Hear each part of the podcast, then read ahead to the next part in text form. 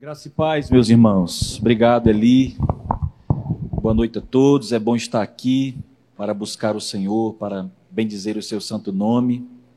Apesar dos dias maus, né, os dias são difíceis, há tanta insegurança, há tanta instabilidade no mundo, mas em Cristo nós podemos estar seguros e em Cristo nós assentamos a nossa segurança. Meus irmãos, apesar de como disse agora há pouco, né, as circunstâncias inspirarem medo, é, insegurança, mal-estar, eu quero olhar para a palavra de Deus e encontrar inspiração. Olhar para a palavra de Deus e é, encontrar caminhos para que sejamos mais felizes, alegres, apesar do mundo mal. E eu encontro isso. A Bíblia me dá esses caminhos, a Bíblia me oferece essa segurança. Nós que somos crentes no Senhor, cremos que a Bíblia é a palavra de Deus e Deus fala conosco por meio da sua gloriosa palavra. Portanto, espero que nessa noite todos nós, os que estão aqui, os que estão em casa, recebam esta palavra como sendo palavra do Senhor para os nossos corações. Eu quero ler com vocês um texto sagrado que está em Salmos, capítulo 122. Salmo 122. Acredito que é possível que aqui você consiga enxergar ah, na projeção, não é? Muito bem, eu não consigo ver, mas sei que vocês estão vendo aí. O texto sagrado diz: acredito, eu vou dizer na minha versão aqui. Alegrei-me quando me disseram, vamos à casa do Senhor. Essa é a versão que está aí? Muito bem. Alegrei-me quando me disseram, vamos à casa do Senhor. Tive alegria quando me chamaram a ir à casa de Deus. Bom, é, essa é a expressão do texto. E qual é o real significado desse texto? O significado desse texto é que ir à casa do Senhor enchia o coração do salmista de alegria. Então vamos nos transportar para aqueles dias. Naqueles dias, muito provavelmente, esse texto foi escrito 900 anos antes de Cristo, aproximadamente, entre 1000 e 900 anos antes de Cristo. É, há quem atribua esse salmo a Davi, há quem diga que esse salmo é um autor incerto, mas ele foi escrito nesse lapso de tempo. Então, ou ele foi escrito nos dias em que Davi construiu o tabernáculo, ou nos dias em que Salomão construiu o templo, ou nos dias em que o povo de Deus, uma vez exilado, estava caminhando em direção a Jerusalém novamente. Nesses, nessas três hipóteses, Carlos, havia muita alegria, muito regozijo. Na primeira hipótese, indo para o tabernáculo construído por Davi, porque ali representava a presença de Deus, a presença física, a manifestação da presença de Deus que estava ali no Santo dos Santos, na arca da aliança, sobre o propiciatório e todos aqueles elementos. Então, uma vez que eles iam ali para celebrar a Deus cultos, sacrifícios, havia alegria, regozijo contentamento.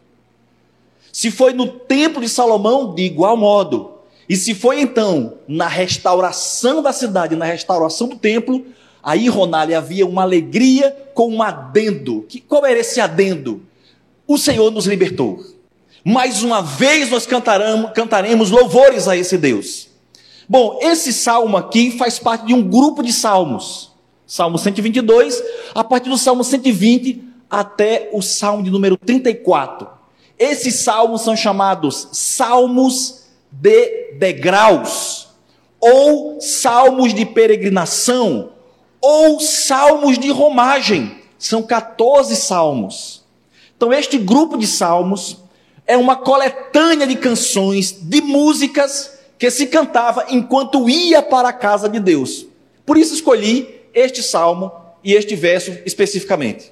Uma vez que o povo de Deus caminhava para celebrar a Deus em Jerusalém, vindo de todo o território hebreu, eles então cantavam costumeiramente, tradicionalmente, esses salmos. Por isso, salmo de romagem, salmo de peregrinação, salmo de romagem quer dizer de caminhada. De onde vem a palavra romaria?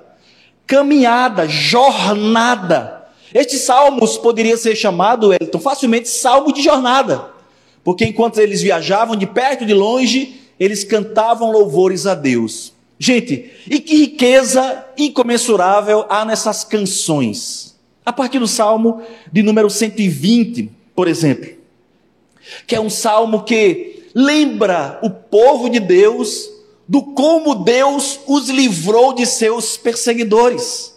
Salmo 121, Deus é fiel para guardar todos os homens. Salmo 122, a oração pela paz em Jerusalém. Salmo 123, o desejo diligente do auxílio divino. Salmo 124, Deus é o nosso protetor libertador. Salmo 125, Deus é aquele que detém uma fé inabalável. Salmo 126, o consolo para os que choram. Salmo 127, todo bem procede de Deus. Salmo 128, o temor de Deus é a felicidade no lar. Salmo 129, recordações de libertação. Salmo 130, clamando ao Senhor em meio às aflições. 131, descansando em Deus. 132, recordando promessas antigas. 133, a excelência do amor fraternal. 134,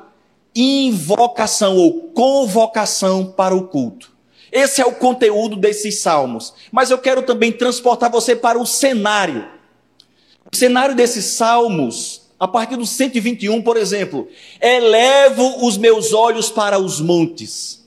Montanhas, planícies faziam parte da geografia da jornada. Enquanto eles caminhavam, elevo os meus olhos para os montes, de onde me virá o socorro. A inspiração enquanto caminhava. Salmo 125: Os que confiam no Senhor são como o monte de Sião, que não se abala, mas permanece para sempre. Salmo 127: Se o Senhor não vigiar a cidade, em vão vigia as sentinelas.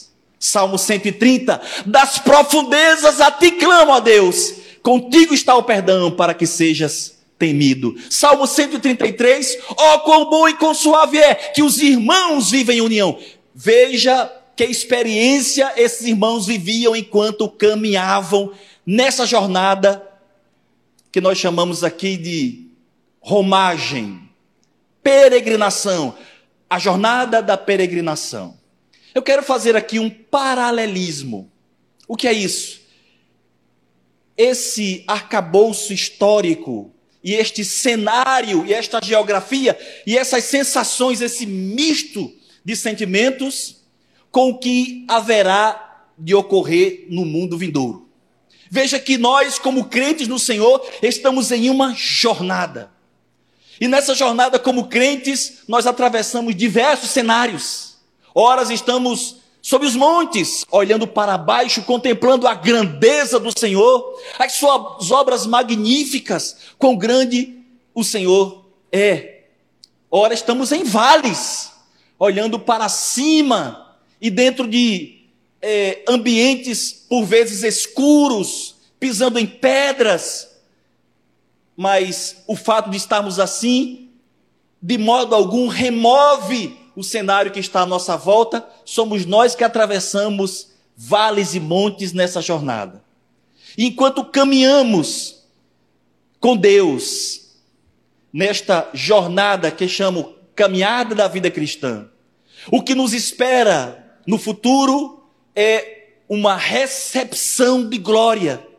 Veja que, enquanto esses irmãos caminhavam, eles tinham um destino eles caminhavam para as festas, as sete festas judaicas, em especial a Páscoa e a festa dos tabernáculos, que acontecia em Jerusalém, onde havia grande festa, grande celebração. Eu olho para o livro de Apocalipse e encontro um cenário muito parecido. Talvez João, quando viu o que o anjo revelou, recordou da romagem, da jornada dos irmãos que saíam de suas cidades para Jerusalém, quando no capítulo 21 ele descreve uma cidade que desce do céu ataviada como uma esposa para o seu marido e chama essa cidade de a nova Jerusalém. E quem caminha para esta nova cidade, quem ele vê?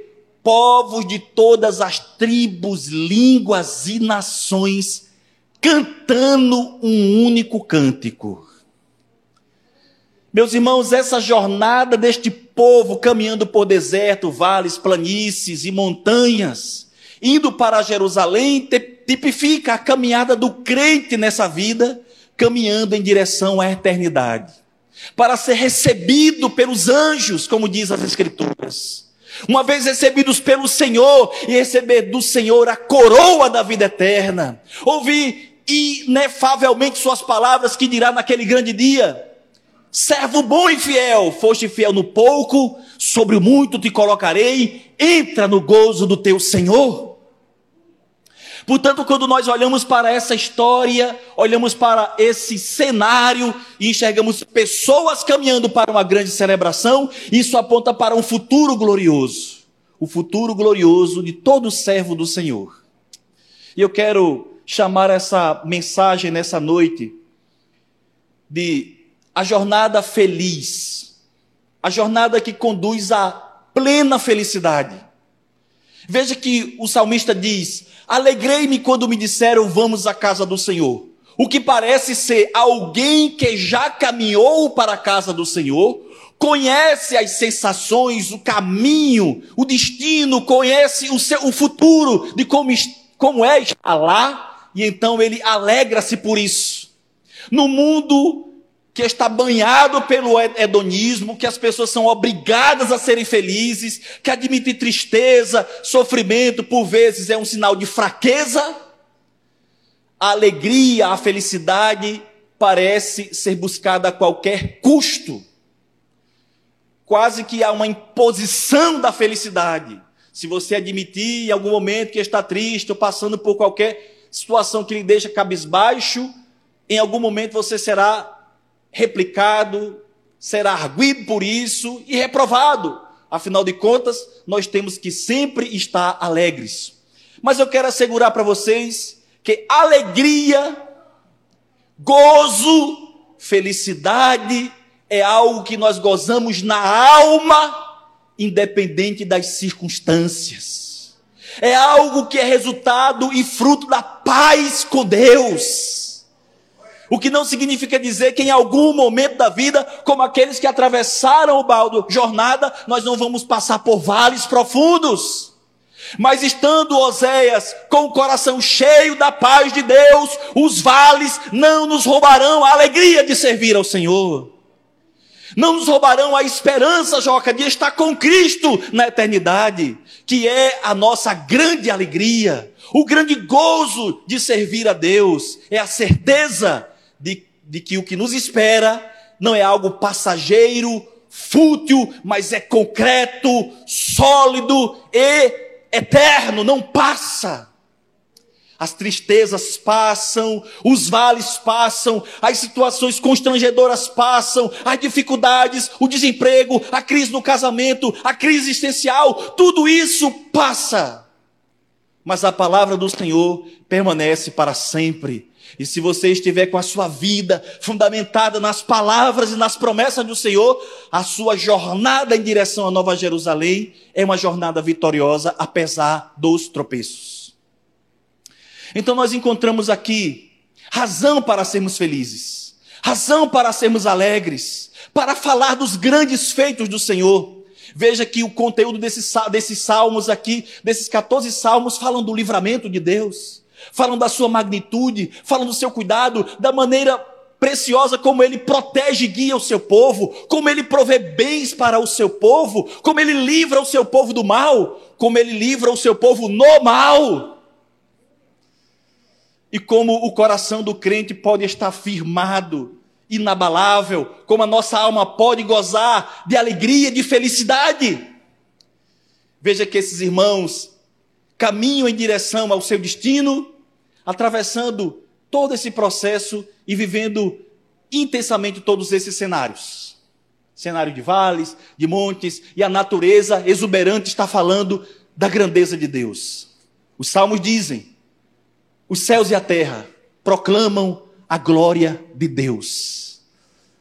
Meus irmãos, viver a vida não é estar feliz e alegre o tempo todo. Não é o tempo todo colecionar vitórias. Não é o tempo todo viver uma vida é, da qual você precisa impor aos outros uma aparência de de fato não está acontecendo. Viver a vida é admitir sim que em algum momento você vai tropeçar, vai errar, vai cair, mas com a confiança de que o Senhor o levantará. Que você terá medo do perigo, mas com a confiança que o Senhor te guardará do mal. Que em algum momento você pode fraquejar na fé, mas que no Senhor a sua fé será inabalável que você pode em algum momento até duvidar do cuidado de Deus, mas quando você voltar as atenções para Ele, você terá certeza que o cuidado dele jamais lhe faltou, nem lhe faltará. Portanto, felicidade e alegria não é um estado constante. O estado constante possível é o estado de paz com Deus ali. Porque vulnerável como somos, a, no, a nossa natureza humana está inclinada a fraqueza, a sofrimento, a desgastes, mas a palavra de Deus nos assegura que mesmo nesses momentos, mesmo que nós venhamos a falhar, o Senhor permanece inabalável, fiel às suas promessas e jamais nos deixará sozinhos nessa jornada. Nessa jornada de romagem. Portanto, não são alguns metros, não são apenas poucos quilômetros, é uma jornada, é a vida, é do início ao fim, é do começo à sua conclusão. E nada acontece de maneira casual. Nós somos pegos de surpresa, nós somos pegos de assalto, mas tudo está previsto no absoluto controle do nosso Deus. Deus não se surpreende com fatos na nossa vida. Ele não se assusta, Hélio ele não muda de ideia, ele não muda o, a rota, o plano. Os planos de Deus são infalíveis do início ao fim, como disse o apóstolo Paulo. Aquele que iniciou a obra é fiel para concluí-la, para aperfeiçoá-la. Como crentes do Senhor, como servo de Deus, uma vez que confiamos a nossa vida ao nosso Salvador, nós vamos viver essa vida de maneira exuberante viver essa vida de maneira intensa, porque nós não temos outra vida para viver.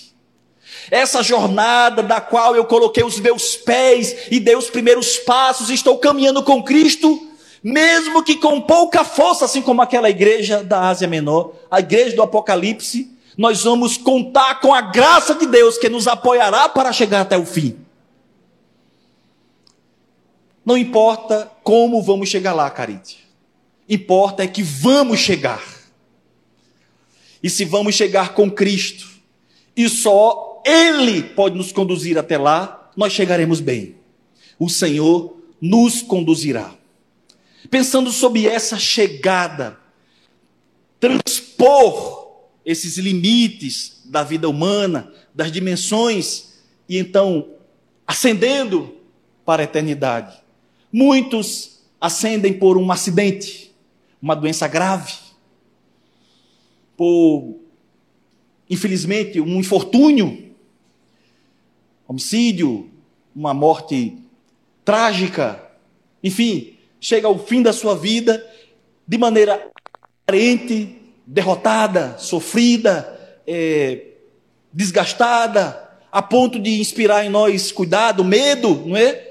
E talvez até desconfiança como um homem, uma mulher de Deus, um servo do Senhor, como Deus permitiu isso? Bom, nós nem sabemos ainda, apenas como que uma sombra, o que é desfrutar da presença do Senhor, o que é de fato chegar ao fim dessa jornada e encontrar a nova Jerusalém, o que é encontrar com o Rei dos Reis. Disse o apóstolo Paulo, ainda em vida, que para ele é incomparavelmente melhor estar com Cristo. Meus irmãos, essa semana, ou a semana passada, não recordo se foi essa semana, acho que foi dia 26, cantora famosa e as canções belíssimas, a Ludmila Ferber, né, uma serva do Senhor, veio a falecer é, de câncer, né, metástase, e sofreu quatro anos e lutou contra o câncer. E eu vi muitos irmãos desencantados, desapontados e até comentando como é que Deus permite isso, como é que essa mulher, uma serva do Senhor, uma pessoa dedicada a Deus, e de repente foi acometida dessa enfermidade grave e morreu dessa maneira, minguando, sentindo dores. Meu Deus, onde Deus está? A resposta para essa pergunta é óbvia. Deus está no seu trono glorioso para receber a sua serva, que sairá de uma condição de inferioridade, para receber então um corpo incorruptível que jamais será acometido de dores e enfermidades. Ela compareceu diante do Senhor Todo-Poderoso. E se lhe fosse dada a oportunidade de voltar, certamente jamais faria essa opção, porque estar com Cristo é incomparavelmente melhor. É o fim dessa jornada, é o ponto de chegada, é é a coroação, é a vitória, é a glória, é lá, meu irmão. Por vezes, conversando com irmãos, eu, eu constato que a nossa cabeça e a nossa humanidade e a nossa geração está pensando muito na vida aqui. Como ser feliz aqui. E quase sempre os meios da felicidade aqui incluem bens, conquistas e coisas desse tipo que não são abjetas, que não é errado de maneira nenhuma. Eu e você devemos trabalhar, lutar, conquistar, avançar para dar testemunho do Senhor sem sombra de dúvidas. Mas o nosso coração não pode estar nessas coisas. Disse o Senhor Jesus: Que importa o homem ganhar o mundo inteiro se perder a sua alma? Se o nosso ponto de chegada é estar com o Senhor e eu atravessarei a morte para estar lá, eu não vou andar ansioso pelas coisas dessa vida, nem apegado nas coisas dessa vida. Eu vou viver o que Cristo me propôs, essa jornada. E como fazer isso para estar com o coração alegre, Joca? Devo fazer isso cantando. Eu devo fazer isso louvando a Deus, celebrando, agradecendo, com esse, Jailson, com essa disposição, nós encontraremos um lugar de segurança a nossa alma estará quieta no Pai. Nós encontraremos descanso para as nossas inquietações. Nós encontraremos consolo para as nossas dores, para as nossas lágrimas. Eu encontrarei mais disposição para continuar caminhando com Cristo. Veja que o que os salmos propõem, cânticos de romagem. Os 14 salmos são canções. Portanto, é o que diz as Escrituras: está alguém entre vós doente? Chame os presbíteros da igreja e orem por ele. Está alguém triste? O que é que o texto diz? Mas não devia ser o contrário. Está alguém triste? Chore. Não é? Devia ser assim? Não é essa coerência? Não deve ter essa correspondência? Cantar louvores a Deus, exaltar o seu grande nome, bendizer a sua justiça, sabe? Às vezes eu me pego fazendo isso, dizendo a Deus o que Ele tem que fazer por mim. E às vezes no meio da oração, Ronaldo, eu penso: o que é que eu estou fazendo? Eu estou ensinando a Deus a cuidar de mim. Olha, Deus, eu estou passando por isso, estou vivendo isso. E como eu gosto muito de Eli, né? Eu notei ali também, acho que aprendeu comigo, não sei, esse vício, né? Senhor, está aqui, nosso pastor Francisco, ele sabe, ele, ele sabe. Veja que parece ser uma maneira de se comunicar com Deus, se comunicando conosco mesmo. E às vezes no meio da oração ali, quando eu estou ali dizendo a Deus exatamente o que eu acho que Ele tem que fazer, eu paro e penso: eu deveria aproveitar esse tempo, engrandecendo a Ele. Fazer como os, irmãos faziam na, naquela jornada, olhando para os montes, dizendo: De onde virá o meu socorro? O meu socorro vem do Senhor que fez os céus e a terra. Alegrei-me quando me disseram: Vamos à casa do Senhor.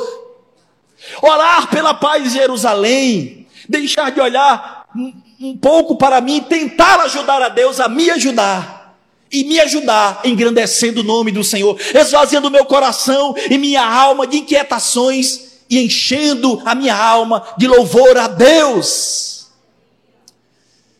engrandecendo a Ele. Assim, irmã Eleni, nós aprendemos a ser menos egoístas e aprendemos, André, a confiar mais em Deus. O nosso coração se regozija muito mais ao invés de se entristecer. Assim, a nossa jornada, que parece ser dolorosa, meu irmão Elisandro, ela se torna uma festa porque o Senhor é poderoso para fazer isso. E eu quero aplicar esta mensagem para nós nessa noite, dizendo as seguintes palavras: Não importa, Joca, Carlos, em que ponto, Carol, nós estamos nessa jornada, Maria, não importa o ponto, se estamos com Deus, estamos bem.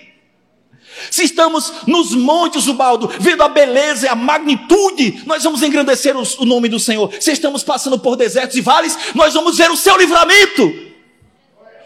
Portanto, vamos bendizer o nome do Senhor. Como disse a canção agora há pouco, né?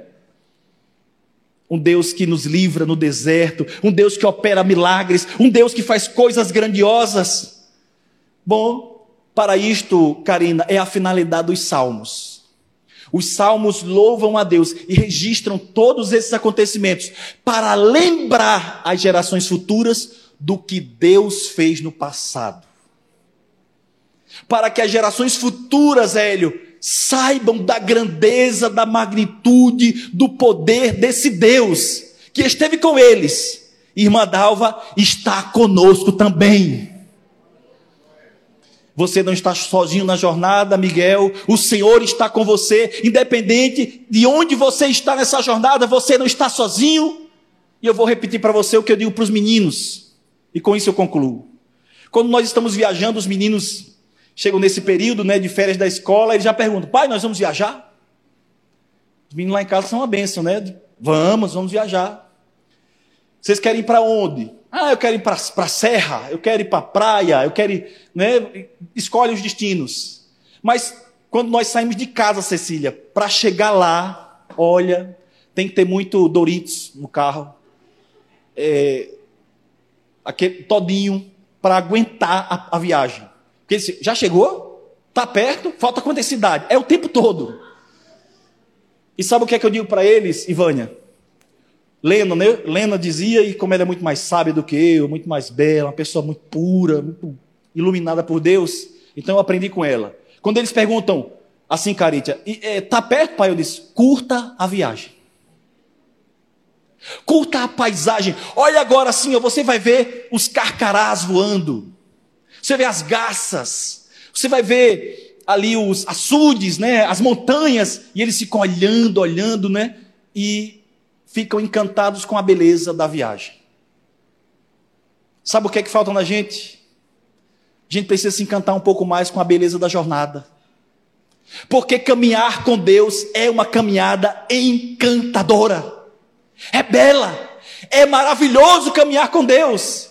Se eu olho para o chão, se eu olho para o piso, se eu olho para o solo onde eu estou, se eu olho para os obstáculos à minha volta, eu vou ficar entretido com os obstáculos e talvez não curta a jornada, Ronaldo. Eu preciso, irmã Eleni, reaprender a curtir, a ter prazer na jornada. E onde está o meu prazer? O meu prazer está na lei do Senhor, como diz o Salmo 128. E nela eu medito de dia e de noite. E bem-aventurado aquele que teme ao Senhor. Eu quero deixar essa recomendação para você. Onde é que você está na jornada? Você está perto de chegar lá na Nova Jerusalém? Quem está perto, diga amém. A irmã Dalva está, né? Quem está bem longe, diga aleluia. Osé disse aleluia. Ele nem sabe, né? Ian olhou para os meus cabelos brancos, né? Aqui, estão ficando grisalhos. Disse: Eu não gosto disso essa semana. Eu não gosto disso aí. Eu disse: Por que, meu filho? Isso aí indica está mais perto do caixão. Foi. Diga, é a vida, né, meu filho? O que é que eu posso fazer? Eu vou curtir a jornada, Elaine.